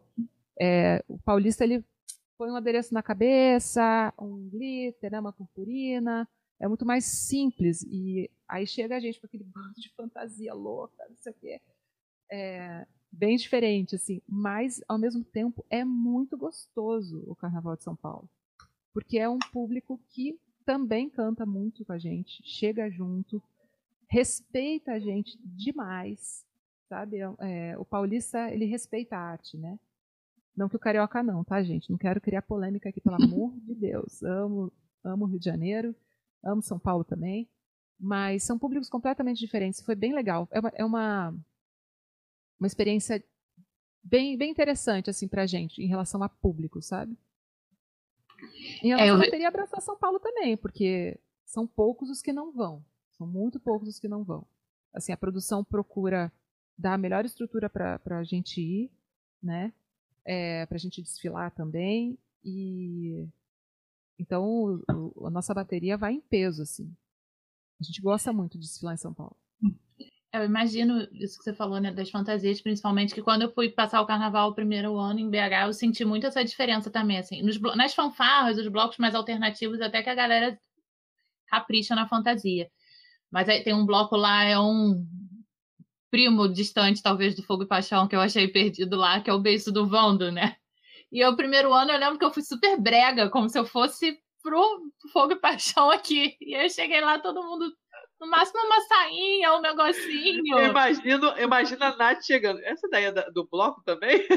Gente, eu tenho uma caneca do Vando que eu comprei nesse bloco, assim. Eu acho que eu nunca usei ela, mas tá aqui a caneca com a, com a cabeça do Vando. Você chegou a comprar no nosso. No nosso é, como que é o nome, gente? Na benfeitoria. Que não era. Você chegou a comprar na benfeitoria a calcinha assinada pelo Van? Não, não cheguei. Foi no ano que ele morreu, né? Foi no ano que ele morreu. Eu também não comprei, você acredita? Perdi. E Eu, eu fui de viúva de Vando nesse ano. Eu peguei um guarda-chuva preto, aí amarrei várias calcinhas pretas em volta do guarda-chuva e fui. Ah, é você que tava de viúva do Vando, que passou, saiu no jornal e tudo? Não, eu não, sa não saí, não. Eu só, só fui, assim. Tinha umas bem mais produzidas do, do que eu, assim. Eu fui só com, com a sombrinha. Essa coisa, o Vando, né, que é o nosso padrinho, que deu tempo de apadrinhar a gente, é, traz muito ah, as fantasias que aparecem no Fogo e Paixão, são algumas são das músicas dele. Tem um amigo meu que vai sempre de empregadinha do Vando. Que é o que vai com, a, com, com um disco do Vando. É, é. Eu já vi foto dele. Zé Flávio tá sempre lá de, de empregadinha do Vando. Então o Vando traz também essa questão da fantasia pra gente, que é tem umas coisas bem interessantes, assim. E é isso que você falou, Nath. A gente só vê no Rio, sabe? Isso é muito legal do Carnaval é, de Rua do Rio e, e que eu sinto falta quando eu vou pra fora agora. Assim, eu sinto falta disso em São Paulo. Mas eu acho que vai, vai vir, sabe? Assim como veio pra mim quando eu fui pro Rio, e aí eu fui entendendo, fui entendendo quão gostoso é você ir pra rua fantasiado, pensar nisso, pensar em. É o que vocês falaram, vocês foram de quatro estações, e aí você pensa, pô, não dá pra ir de casaco, então o que, que eu vou fazer e tal. É muito legal esse pré do carnaval, né? A gente ir pra Uruguaiana comprar acessório pensado. Ai, que saudade disso. Cara, pensa, pensa o que essa pandemia não tá fazendo. Está dando saudade de ir pra Uruguaiana. Aquele calor. com 40 graus na cabeça, andar o dia inteiro atrás de acessório pra fazer fantasia. Não, pandemia. Aí cheio de bolsa, nossa, eu tenho uma relação com o centro, assim, né? Vem antes disso, né? Por causa dos meus pais, minha mãe comprava muito material para fazer peruca, tudo, né? Aí, assim, eu lembro que era um evento, assim, tipo, quando a minha mãe ia comprar material para fazer as perucas, né? A gente acordava cedo, ia cheio de bolsa. Aí no meio do, do, do caminho eu já tava assim, ai, mãe, eu tô cansada, vamos embora. Não, tem que comprar tudo. Você disse que vinha, então você vai ficar até o final. Aí eu fazia aquela chantagem básica para almoçar num restaurante ali do centro, tudo não sei o quê. Mas, nossa, tô com saudade de fazer isso, de andar ali pelo centro, estar nas lojas, tudo. Nossa, muita saudade. Encontrar os amigos, né? Porque você acha assim, não, vou Sim. rapidinho. Daí você encontra um amigo que já fala de uma fantasia, você fala, pô, quero participar, daí você já vai atrás do amigo pra comprar outra coisa. Cara, loucura. É, saudade também, saudade. Olha, eu confesso que no início do ano eu tive que ir ali no Saara e eu passei na caçula, tava com promoção de fita de lantejoula, tipo aquele rolão por cinco reais. Aí eu olhei e falei, ah, vou levar quatro. Aí eu tava com meu irmão, mas quando é que você vai usar isso? Eu falei, vai ter carnaval um dia, eu vou usar. Aí outro dia eu tava olhando para aqueles rolos aqui, falando, o que, que eu vou fazer com eles? O que, que isso vai virar? Vai virar muita coisa, vai virar uma catarse desse próximo carnaval aí que dá até medo de pensar o que, que pode ser esse próximo carnaval de rua aí. Que a galera. A galera tem muita coisa pra pôr pra fora, né? Não, nesse dia eu passei ali no Largo de São Francisco, me deu um aperto. Eu até mandei uma foto pro Matheus. Falei, cara, é muito estranho passar isso aqui e saber que não vai ter vocês daqui a 15, 20 dias. É, e você sabe que no, no dia da nossa live, né? Porque daí não teve desfile esse ano. Foi muito triste, foi muito difícil pra gente. A gente fez uma live só dos cantores, que não tem como juntar a bateria, né? É, que a gente queria era poder juntar todo mundo, mas impossível. Então a gente falou, então vamos pegar os, nós quatro e a gente faz para pelo menos matar a saudade ali. E aí é, o PH, que é o fotógrafo de quase todos os blocos do Rio de Janeiro, teve a ideia de ir em cada local de cada bloco tirar uma foto da- dos lugares vazios, né? É, e aí ele falou que eu estava grávida, estava com o maior barrigão. Aí eles falaram, você quer ir? Eu falei, cara, eu não sei se eu aguento chegar lá e ver aquele lugar vazio, mas eu vou. acabou que quem foi foi é, o Salimena, que é a nossa rainha de bateria, com o estandarte lá, e aí para poder estar tá durante a live também lá. Eu não sei se vocês chegaram a assistir. Pô, a, a, gente não perde nada do fogo paixão. Cara. Continua que depois eu falo. Então vocês viram a emoção que foi a hora que o Sassá entrou. E aquele Largo de São Francisco vazio, não tinha nem Coração sol apertou. É. O Matheus até comentou comigo, ele falou, Mari, não tem sol. Eu falei, Matheus, o sol tá, tá, tá até querendo abrir aqui, mas não tem sol, gente, nunca. Em 10 anos, né, 11 seria esse ano, não ter sol no Lago de São Francisco no dia do nosso desfile era muita tristeza. Foi muito pesado, foi muito triste, assim, fez uma falta muito grande. A gente chorou várias vezes, toquei errado na live, porque eu começava a chorar. Na hora do, do Nuvem de Lágrimas, eu fui tocar que eu li a galera começando a escrever a letra, veio assim, sabe? Ficou embrulhada, aquele choro ali. Eu errei o violão, errei voz. Eu falei, cara, muito, muita saudade, assim, muito. O que a gente está vivendo é muito doido, muito doido. Não, e assim, aquela live, assim, por mais. A, a gente tava naquele momento, assim, foi um momento que a gente se uniu, sabe? Assim, a gente acordou cedo, a gente marcou aqui com as amigas, cada um na sua casa, toma, bota cerveja aí, vamos escutar, entendeu? Tudo. Eu te falar que eu não me vesti, não estava fantasiada, não. Estava bem preguiçosa, mas botei um, um chapéuzinho na cabeça e fiquei assistindo. Nossa, foi, foi o que, assim, que deu para fazer, mas assim, mesmo que foi difícil, foi tudo foi, assim, ao mesmo tempo foi muito aconchegante. Não sei se você, tipo assim, eu me senti, sabe, aquilo foi, ah, tipo, ah, tô aqui, assim, é o que a gente dá para fazer, entendeu? Ah foi, ah, foi muito legal, assim, foi triste, mas foi, sabe, foi bom. Sabe que quando acabou a live, é, eu tava numa adrenalina tão grande quanto no desfile, assim, porque eu acho que Claro, não é a mesma coisa, né? A gente ali tocando voz e violão só, não tá, não ouvir a, aqueles bando de gente, aquele mar de gente cantando junto, não é a mesma coisa. Mas eu acho que foi uma forma de aquecer nosso coração e falar assim, cara, estamos todo, tamo juntos, sabe? Tá todo mundo junto. Tá todo mundo no mesmo barco, mas a gente está aqui, a gente vai seguir, a gente vai conseguir passar por isso, a gente vai superar e a gente vai fazer um carnaval incrível e não vai, a gente não vai deixar isso morrer. Eles estão tentando, mas a gente não vai deixar isso acabar. A gente vai conseguir essa nossa liberdade de novo, a gente vai conseguir aglomerar de novo e tá todo mundo junto de novo. Então acho que foi um, um quentinho no coração, assim, foi do Borbulhas ano passado já tinha sido, mas eu acho que do, do desfile desse ano foi muito mais, assim, foi foi bom. Eu acabei acabei a live assim triste por não estar tá exausta daquele sol que derrete nosso nosso calçado em cima do trio né, daquelas quatro horas de desfile, mas ao mesmo tempo com uma adrenalina muito forte, assim, uma alegria muito forte, por saber que está todo mundo junto. É, e aquele sol característico, né, dali, é sempre o dia mais quente do, do carnaval, é o dia do fogo e paixão. É, não, a previsão do tempo sempre coloca lá, nublado. A gente fala, não, né, gente, não, não dá mais para pensar que vai estar tá nublado no dia do nosso desfile, é ilusão vai estar nublado às seis da manhã, que é a hora que chega o caminhão de som lá. Sabe, o carro de som chega às seis da manhã nublado.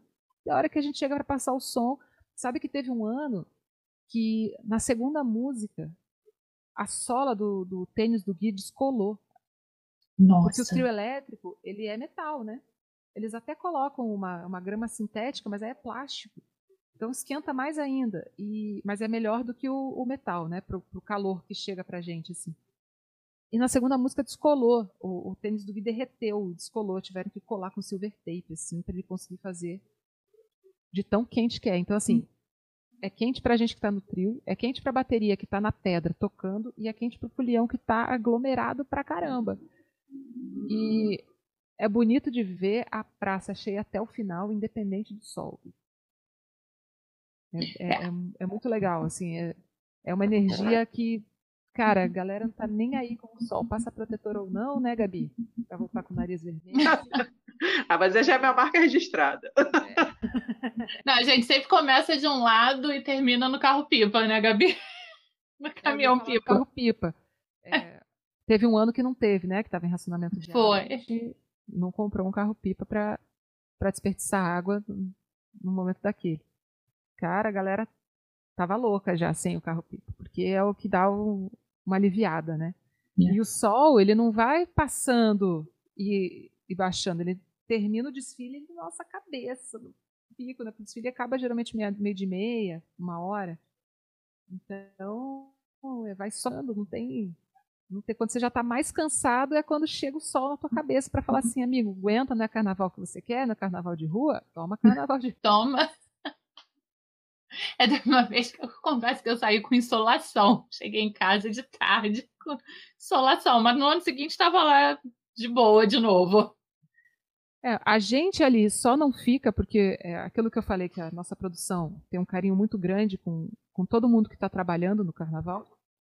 É, existe o nosso apoio, né? O pessoal que trabalha no apoio, cara, é molhando a bateria o tempo todo, dando água, porque aí a galera começa a beber e esquece que tem que tomar água. E o apoio lembra. Então, dando água para todo mundo. E a gente tem a nossa famosa piscina. Não sei se vocês já viram ali dentro do cercadinho uhum. da, da bateria, a nossa piscina de caixa d'água. Que a gente aluga uma caixa d'água, enche de água para a bateria poder ir lá se refrescar. Que na metade do desfile já está quente pra caramba, porque é sol, é todo mundo entrando para se refrescar, não adianta de nada, né? Acaba todo mundo indo no banheiro, que eles alugam também, que tem ar-condicionado. Fala, preciso fazer xixi, não é bem xixi, é o ar-condicionado que você está precisando ali. não, eu agora faço. Eu levo, a gente leva, eu levo uma bolsinha com cerveja, água, né? E aí gelo. E aquele gelo no final já é o gelo que está na cabeça. Sim. É, mas eu já cheguei a passar mal também. Já tive que ir até para ambulância um dia que baixou a pressão. Acho que foi até. Não sei se foi o último ou o penúltimo baixou a pressão assim muito forte e no finalzinho do primeiro set tive que ir para ambulância para dar uma uma revigorada, respirada. É, é, é muito é muito muito sol, tem que se preparar. Fogo e paixão não é para qualquer folião. Não é para amadores. Não. É, o, uma das coisas que me fez ir para BH e voltar no ano seguinte foi essa do calor no carnaval, né? Que eu descobri um lugar, falei, gente, mas não é tão quente aqui, é bom, dá para brincar e não é tão quente passar o pré-carnaval todo no Rio e no carnaval ir para lá. Mas o próximo não vai ter jeito não, vou ficar aqui, ninguém me tira daqui não. É, e querendo ou não, pra gente que mora no Rio, o pré-carnaval é uma delícia, né? Porque ele não é tão Sim. cheio. Acho que o carnaval hoje, eu já não consigo mais pular carnaval, no carnaval mesmo, por conta dos shows do Fogo Paixão. Mas ele tá muito cheio, né? É, o Brasil inteiro, né, estrangeiros vindo direto e, e, quando como cresceu muito o Carnaval de Rua do Rio, acabou que é, é, os quatro dias ali, cinco, os blocos são muito lotados. Então, para a gente que consegue curtir um Carnaval mais light no pré, é, chega nessa época você fala assim, não, porque tá muito cheio, eu quero aquele bloco mais, mais tranquilo. Não sei se é a idade também, né? A gente vai, é, a gente vai ficando mais velho, vai, vai, vai incomodando mais, né? É, a gente vai pondo a culpa no, no fulhão que vem de fora, né? Mas não, na verdade é a gente que já não tem mais tanta, tanta é, o, último carnaval que eu passei no Rio em 2018, eu lembro que a gente ficava catando aquelas fanfarras escondidas ali pelo centro, porque estavam mais vazias, tinha uma sombra. A gente né, tentava achar a sombra. Aí do nada corria pro aterro, que sabia que estava tendo uma no aterro. E aí no ano seguinte uma amiga me chamou, eu falei, cara, quer saber? Ano passado tava tão cheio, tava tão quente, deixa eu ver qual é de lá, assim. É, é legal para conhecer os outros carnavais, outras culturas assim relacionadas à mesma festa. Porque cada canto do Brasil é diferente, assim. Eu sou doida para ir para Recife e Olinda. Né? Mas é que lá também tem que ir para curtir o carnaval em si, geralmente eu estou trabalhando. Mas deve ser outra loucura de fervo e bom, né? Um fervo que, que é uma é. loucura de calor, de gente, e a gente acha isso uma delícia. A gente já entrevistou gente de lá aqui que fala isso que a gente fala do Rio, fala de lá. Não, tu tem que vir para cá no pré-carnaval, que é melhor, não tá tão cheio. É o mesmo discurso que a gente tem. Ah, já é uma dica então. De repente a gente se programa para ir no pré-carnaval para lá. Não, é. Não, e, e assim, a gente também, né? Quando a gente entrevistou o pessoal de Recife, a gente, ah, a gente tem muita vontade de conhecer esse carnaval, tudo, não sei o quê, mas é aquela coisa, né? todos os carnavais são ao mesmo tempo, né? Aí atrapalha a agenda da gente. Eu não sei se vocês lembram, mas há um tempo atrás, o ritmo pós-carnaval também. Que os blocos aí faziam é, ou outro desfile, ou iam para alguma casa noturna fazer uma festa, né? E morreu né? Não sei por quê, porque era muito legal. Era ressaca de carnaval, todos os blocos tinham desfile e ressaca. Hoje em dia a gente só desfila mesmo.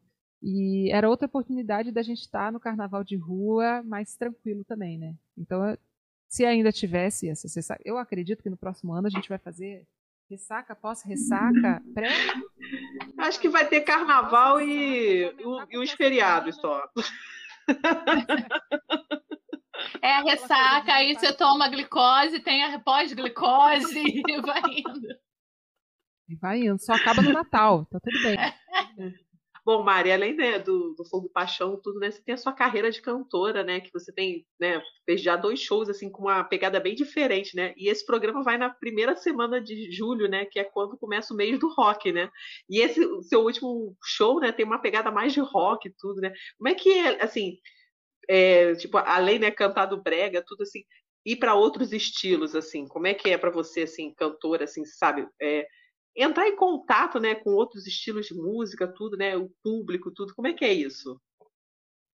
Olha, para mim é um pouco natural, Gabi, porque eu sou muito eclética, sempre fui muito eclética. Meu pai me ensinou a ser eclética.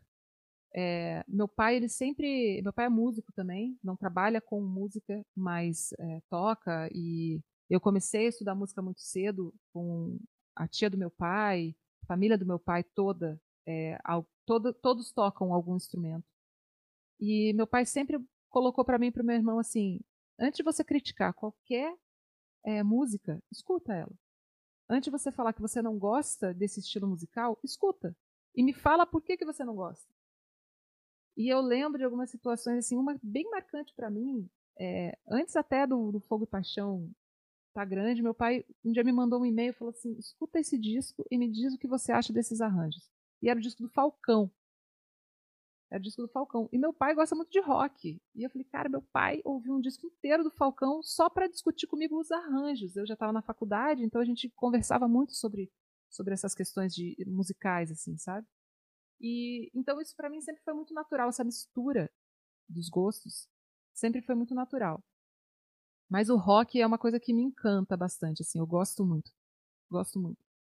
É, mas eu já tive banda de MPB, de rock, de forró, é, aí os blocos de rock também, né? O, o Aquilo Livre era rock and roll e tropicalismo no repertório.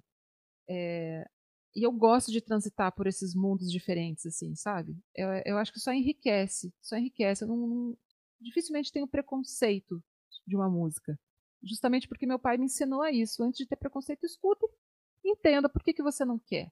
Por que, que você não. O que, que não te agrada? Uma música pode não te agradar, mas é, você tem que entender o porquê que ela agrada as outras pessoas também. Sabe? Então isso abriu muito minha cabeça como artista. Tem um lado bom, né? Que é isso, eu aceito. Tem um lado ruim também. Eu, por exemplo, eu é, não tenho um estilo muito definido. Para algumas pessoas isso é ruim, né? Para algumas pessoas, é, não ter um estilo definido não te define como artista. Eu já acho que você poder transitar em diferentes mundos ali da música te abre uma possibilidade enorme, até na hora de construir um show. Sabe, eu, eu fiz em 2016, em 2017, é, o meu primeiro show solo, que foi Desconstruindo a Amélia, e os arranjos transitam vários estilos diferentes o Daniel Drummond, que é o, o produtor musical desse show, quando a gente sentou para conversar sobre isso, eu falei, Dani, não, não, eu, eu, gosto do rock, vamos, vamos, vamos por aqui. Só que a gente pode misturar, vamos misturar, porque é uma delícia você poder trazer, né? Eu acho que enriquece os arranjos, enriquece um show você poder transitar em outros lugares. Claro, também não vai pirar, não vou cantar vando no meu show de rock, né? Tem que, a não ser que você faça um arranjo para isso, né? É, mas poder estar tá no Fogo e Paixão e poder estar tá fazendo meu show, como Desconstruindo a Amélia, como agora Mariana Guedes e os Foladores, que foi o último que eu fiz antes da pandemia, que a gente fez duas edições desse. E estar tá feliz nos dois, para mim é sensacional. Sem preconceito nenhum, sabe? É, é muito bom, é muito bom. Você falou do Vando no Rock, né? Me veio na cabeça na hora. Eu tava escutando isso hoje, por coincidência, uma versão daquela música Me Adora, da Pete, que o João Cavalcante fez em tango. Que, gente, a primeira vez que eu escutei aquela música, eu demorei para associar a música, que a minha playlist também é dessas assim, vai tocar Belchior, depois vai tocar Beatles, e aí vai tocar Sandy Júnior e vai voltar. Mas eu sou apaixonada pelaquela versão, que é bem isso de como uma, a música se transforma com arranjo, né? É, eu tenho uma música que eu canto no meu show. É, eu contei no Desconstruindo a Amélia, agora no Mariana Guedes Faladores ainda não entrou. Que é de uma amiga minha, da Elisa Fernandes. E chama é, Encontro, a música. E a Elisa fez ela um sambinha. Quando eu ouvi a Elisa cantando, é, ela cantou a capela num, num, num curso que a gente fez. E eu falei, cara, que música incrível. Eu quero cantar essa música, eu quero pôr essa música no meu show. Falei com ela, ela falou, tá, tem a gravação lá no YouTube, pega lá e tal. Eu peguei um sambinho, eu falei, não, essa música não é samba. Para mim nunca foi samba essa música. Ela é muito, muito mais sensual do que um samba, sabe? É, é... Só pra vocês terem uma ideia, ela começa assim, vem, depravado, vem, destemido, vem. Cara, como é que isso vai ser um samba? Eu falei para ela, isso não é um samba. E aí a gente, o Dani fez um arranjo bem fora do, do, do, do estilo da Elisa, assim, e colocou no meu. E eu acho que quando você sabe transitar nesses mundos diferentes, você consegue ter essas visões de tipo, fazer essas diferenças, pegar uma música que o compositor pensou de um jeito e dar a sua versão para aquilo, sabe, dar, dar a sua leitura da música, assim. Então, essa coisa que meu pai colocou para a gente de ouvir músicas diferentes, estilos diferentes, eu acho que me enriquece essa leitura, sabe? De ouvir uma música e pensar assim, pô, isso também ficaria legal de outro jeito. Se eu for fazer no meu show, é claro, sempre pedindo licença ao compositor, né? Respeitando o compositor. É, quando possível, o, o Desconstruindo a Amélia, basicamente todas as músicas foram de amigos meus, então eu tive acesso aos compositores para pedir essa licença. O, o Mariana Guedes e os Foladores é mais é, cover, e aí já não tem tanto essa diferença assim. Mas você poder fazer essa leitura e mudar e trazer para o público uma, uma, uma, outra visão da mesma música, eu acho isso fantástico. Eu acho isso uma das coisas mais incríveis da música. Assim. É muito legal isso. Isso de escutar tudo também, né? Te ensina até quando você não gostar de alguma coisa, muitas vezes você reconhecer que é bom, mas você. Aqui em casa a gente tem uma briga séria, que o meu gosto musical também, assim, veio todo do meu pai, muito parecido com o que você falou. E meu pai é louco por Pink Floyd. Eu não consigo. É um pecado meu que é não gostar de Pink Floyd. Mas aí eu fico, pai, eu não. Eu sei que os caras são fodas, eu sei que os caras são bons, mas eu, Natália, não me chama para escutar. Para mim, um show é aquela coisa assim Assim, eu gosto de pop, dessas coisas, mas assim, um show de rock eu penso naquela caixa preta num Pure Jam, não num negócio que vai ter um porco voando e daqui a pouco eu tô prestando atenção no porco, no avião que vai bater na minha cabeça. É, não, é importante também a gente entender que não é porque você não gosta que é ruim, né? É, eu acho isso bem delicado, eu acho que as pessoas levam muito para esse lado, assim. Não gosto de sertanejo, porque sertanejo é a coisa mais chata do universo. Não, eu não gosto de sertanejo porque não é um estilo que me agrada. Mas vai agradar o outro, isso ou o samba, dei sertanejo como um exemplo aqui. Né? Eu, eu, por exemplo, não sou super fã do sertanejo, mas existem músicas sertanejas que eu adoro, escuto, é, tenho nas minhas, play, nas minhas playlists, sabe? Então, até nisso, assim, você entender que não é o estilo que você não gosta, mas aquela música, ou aquele cantor, aquele artista, ou aquela banda que não te agrada, né? Então, acho que abre, abre a sua cabeça, assim. Eu, eu gosto, eu gosto de ser assim também. É, para algumas pessoas pode parecer ruim como artista você não ter essa cara, mas eu acho que, na verdade, eu consigo dar mais a minha cara sendo trazendo essa questão eclética para o meu show do que ou para minha carreira, né? Porque é isso, eu estou no Fogo e Paixão. No Brega, eu já cantei nos blocos de, de samba, eu já cantei em roda de samba, e eu tenho meu show que é mais pro rock do que do que pro, pra, pro um pop, né? dá para passear por tudo. Um pop. É, dá para passear por tudo. É, esse meu último show tem também música pop, sabe?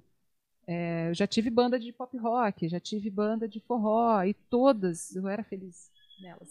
eu sempre fui feliz em todos os trabalhos que eu fiz, sabe?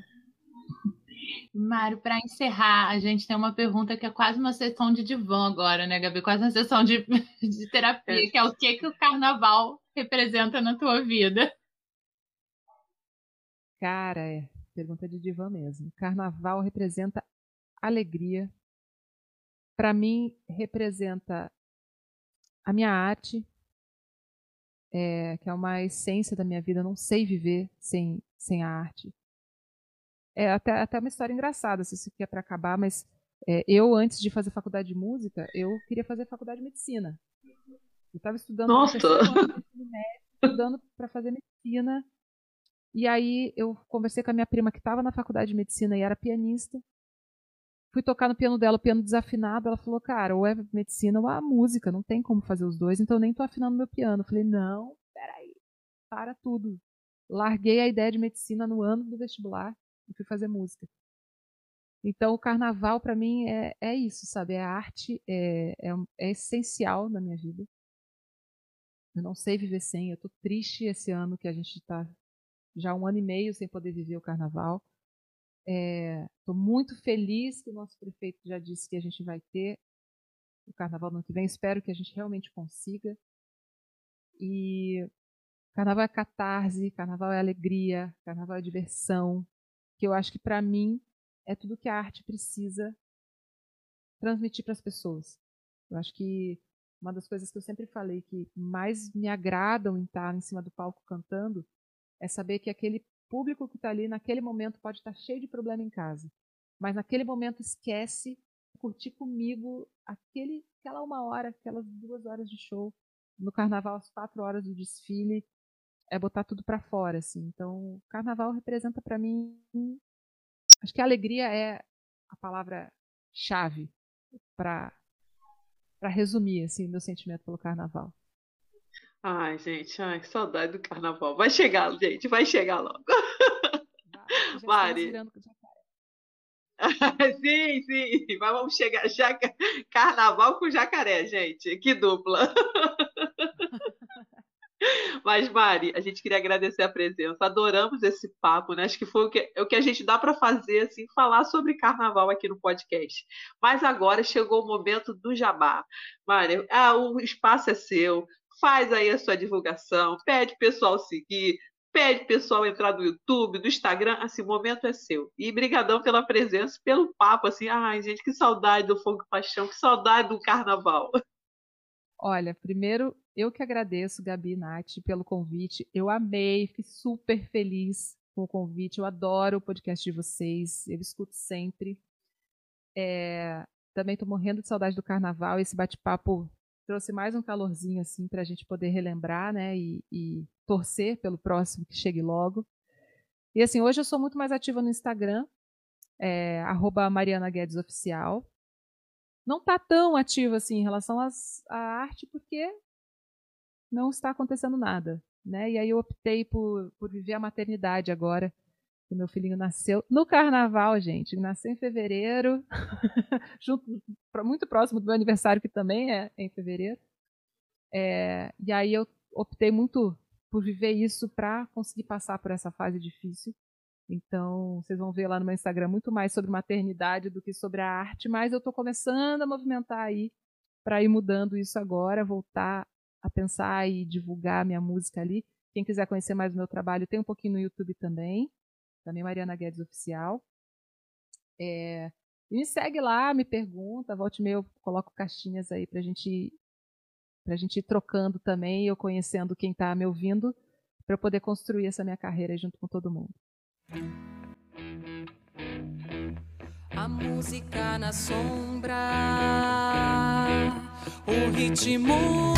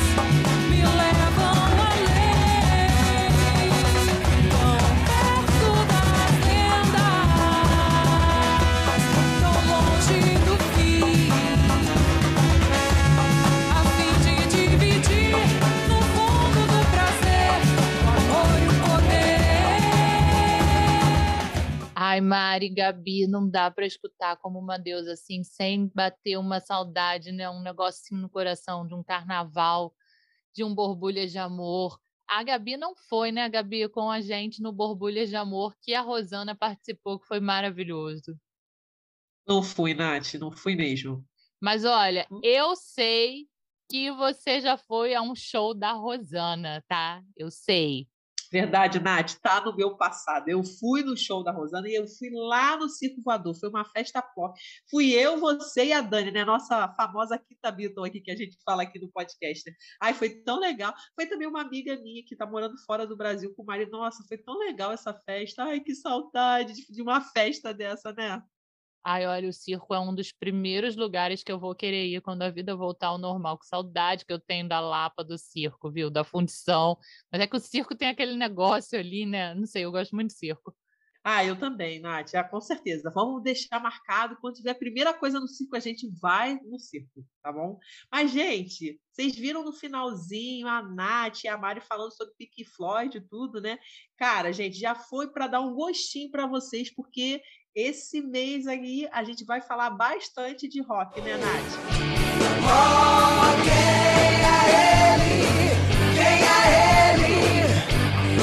Esse tal de rock and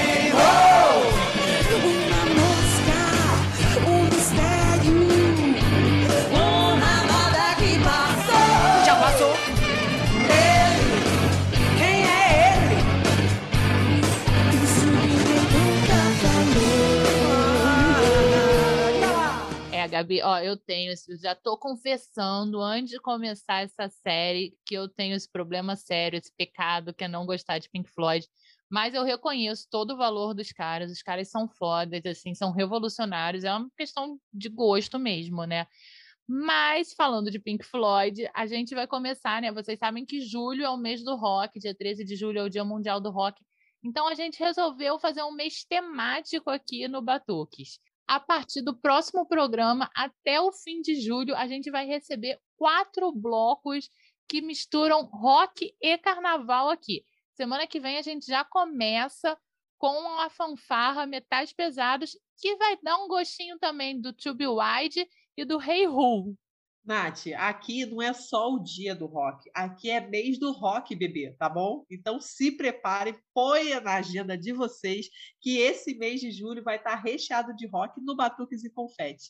A gente espera vocês no próximo programa. Tchau, gente! Julho vai ser o mês do rock aqui, bebê. A gente espera vocês no próximo programa com essa entrevista super legal com a galera das fanfarras. Um beijão! Você não sente, não vê, mas eu não posso deixar de dizer, meu amigo, que uma nova mudança em breve vai acontecer.